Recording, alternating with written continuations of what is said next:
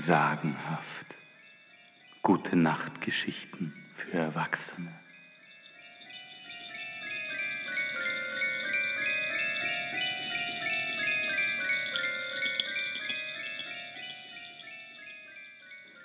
Lehnt euch zurück, macht den obersten Hosenknopf auf und nicht auf den Gute Nacht Trunk vergessen.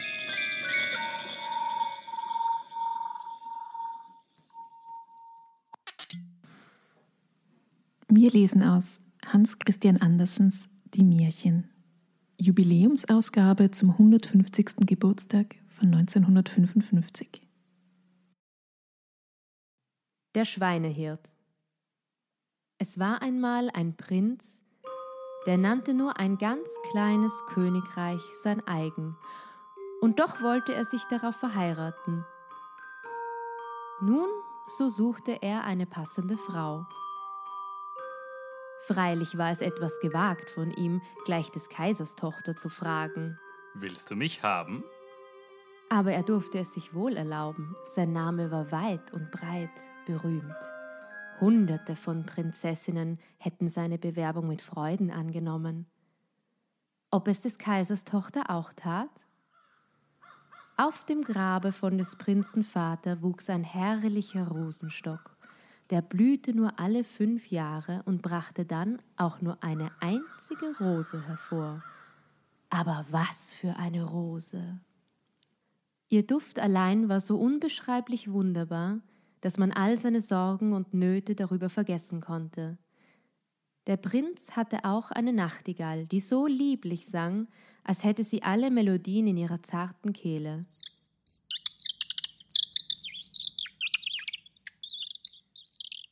Diese Rose nun und die Nachtigall sollte die Prinzessin bekommen. Der Prinz übersandte sie ihr in großen silbernen Behältern. Der Kaiser ließ die Geschenke sogleich vor sich her in den großen Saal tragen, in dem die Prinzessin mit ihren Hofdamen Mariechen saß auf einem Stein spielte. Ach, Geschenke, rief die Prinzessin erfreut und klatschte in die Hände. Wenn es doch ein Miezekätzchen wäre. Aber da kam die Rose zum Vorschein wie zierlich sie gemacht ist, sagten die Hofdamen. Sie ist mehr als zierlich, sie ist wunderschön. Die Prinzessin aber befühlte sie und hätte fast geweint. Das ist ja gar keine künstliche Rose, Papa, die ist ja echt. Oh, pfui. Pfui, pfui, riefen auch die Hofleute. Wir wollen erst sehen, was in dem zweiten Behälter steckt, ehe wir zürnen, begütigte der Kaiser. Da zeigte sich die Nachtigall. Sie sang so herrlich, dass niemand etwas gegen sie sagen wollte. Super, super, super, riefen die Hofdamen, denn sie plauderten sämtlich Französisch, eine immer schlechter als die andere. Wie dieser Vogel doch an die Spieldose unserer hochseligen Kaiserin erinnert, meinte ein alter Hofherr. Fast derselbe Ton und Vortrag. Ja, ja, erwiderte der Kaiser und dann weinte er wie ein kleines Kind. Aber das wird doch kein wirklicher Vogel sein, rief die Prinzessin aus. Ja, es ist ein wirklicher Vogel, sagten seine Überbringer. Lass zugleich den Vogel fliegen, befahl die enttäuschte Prinzessin und wollte den Prinzen, der sie gesandt hatte, um keinen Preis kennenlernen. Der Prinz jedoch ließ sich nicht einschüchtern, jetzt erst recht nicht. Er schmierte sich braune Farbe ins Gesicht, zog eine Mütze über den Kopf und klopfte ans Schlosstor. Guten Tag, Kaiser, grüßte er. Hättet ihr eine Stelle für mich frei? Ach, es gibt so viele, die eine Stelle bei uns suchen, meinte der Kaiser. Aber lass dich einmal ansehen. Im Augenblick suche ich nur einen Schweinehirten. Denn Schweine besitze ich genug. Und so wurde der Prinz kaiserlicher Schweinehirt. In einem dunklen, elenden Kämmerchen neben dem Schweinestall musste er hausen, und da saß er den ganzen Tag über und arbeitete.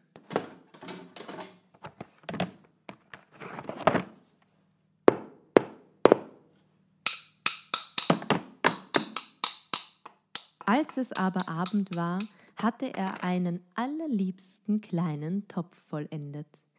Rundherum um den Topf waren Glöckchen angebracht, die spielten, wenn sein Inhalt zu kochen anfing, das alte Lied.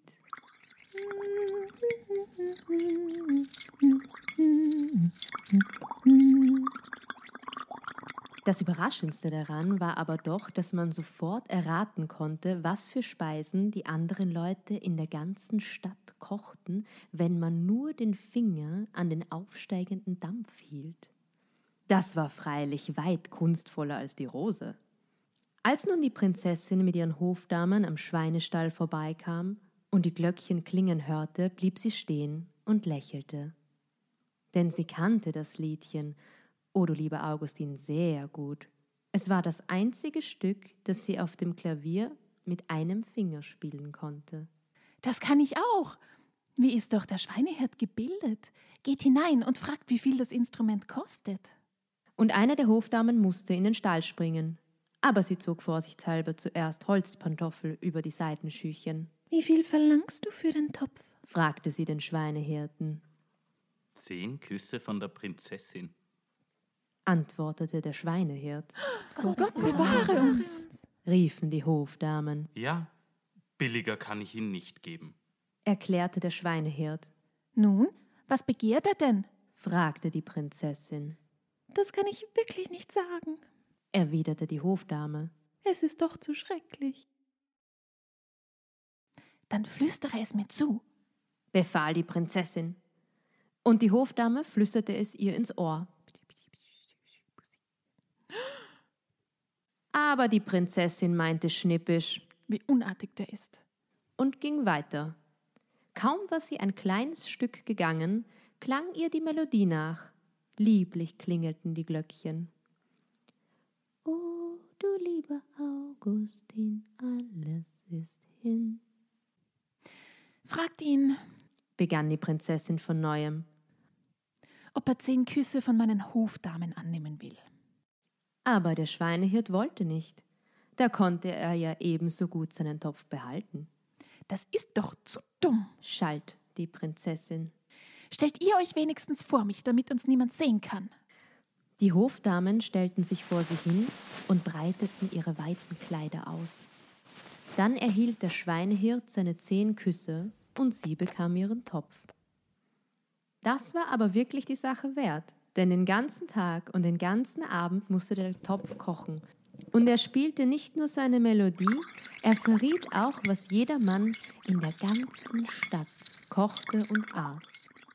Die Hofdamen tanzten und klatschten in die Hände. Auch die Oberhofmeisterin fand es reizend.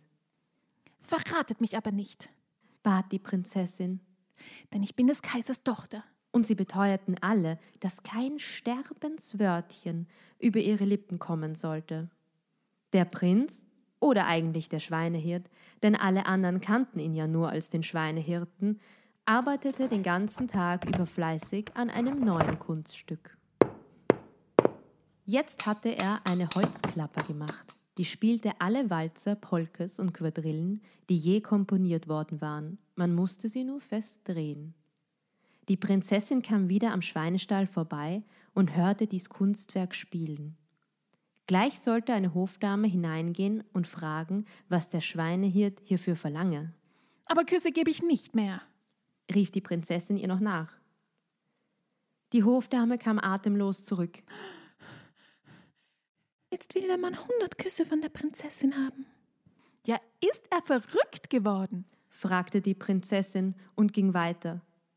Bald blieb sie aber nachdenklich stehen. Hm, ich sollte die Kunst unterstützen. Wozu bin ich des Kaisers Tochter? sagte sie. Geht hinein und richtet ihm aus, er soll wie gestern seine zehn Küsse haben. Die anderen muss er sich bei den Hofdamen holen. Aber wir tun das, sehr, das sehr ungern, murrten die Hofdamen. Ach was, wenn ich einen Schweinehirten küssen kann, könnt ihr es auch. Seid ihr bei mir nicht in Kost und Lohn? Und es half alles nichts. Eine Hofdame musste wieder in den Schweinestall und Bescheid geben. Hundert Küsse von der Prinzessin. Oder jedes behält das seinige. War die Antwort.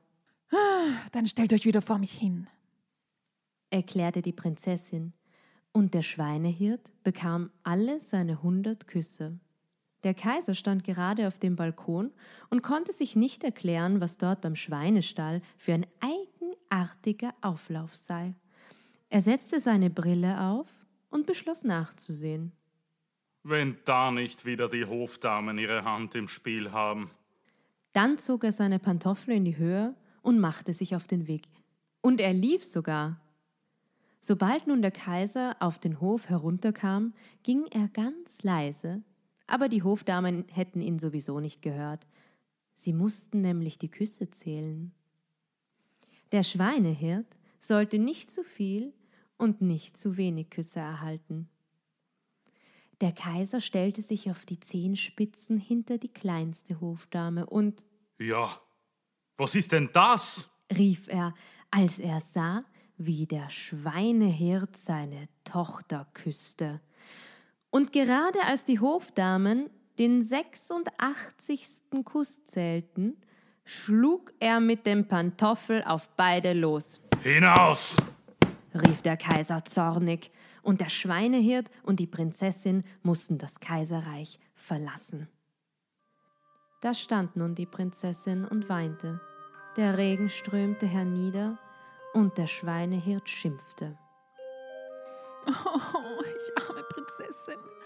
Hätte ich doch den hübschen Prinzen genommen. Ach, wie unglücklich ich bin. jammerte sie.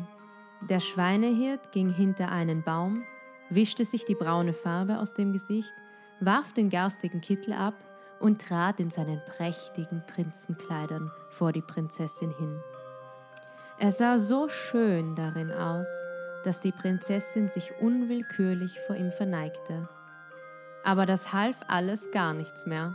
Du hast mich so weit gebracht, dass ich dich verachte. erklärte der Prinz.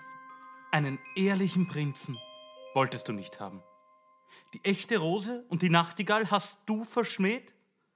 Aber einen Sauhirten mochtest du wegen eines Spielwerks küssen. Du hast dein Schicksal wirklich verdient. Hierauf ging der Prinz stolz in sein Königreich zurück, machte die Tür zu und schob den Riegel vor.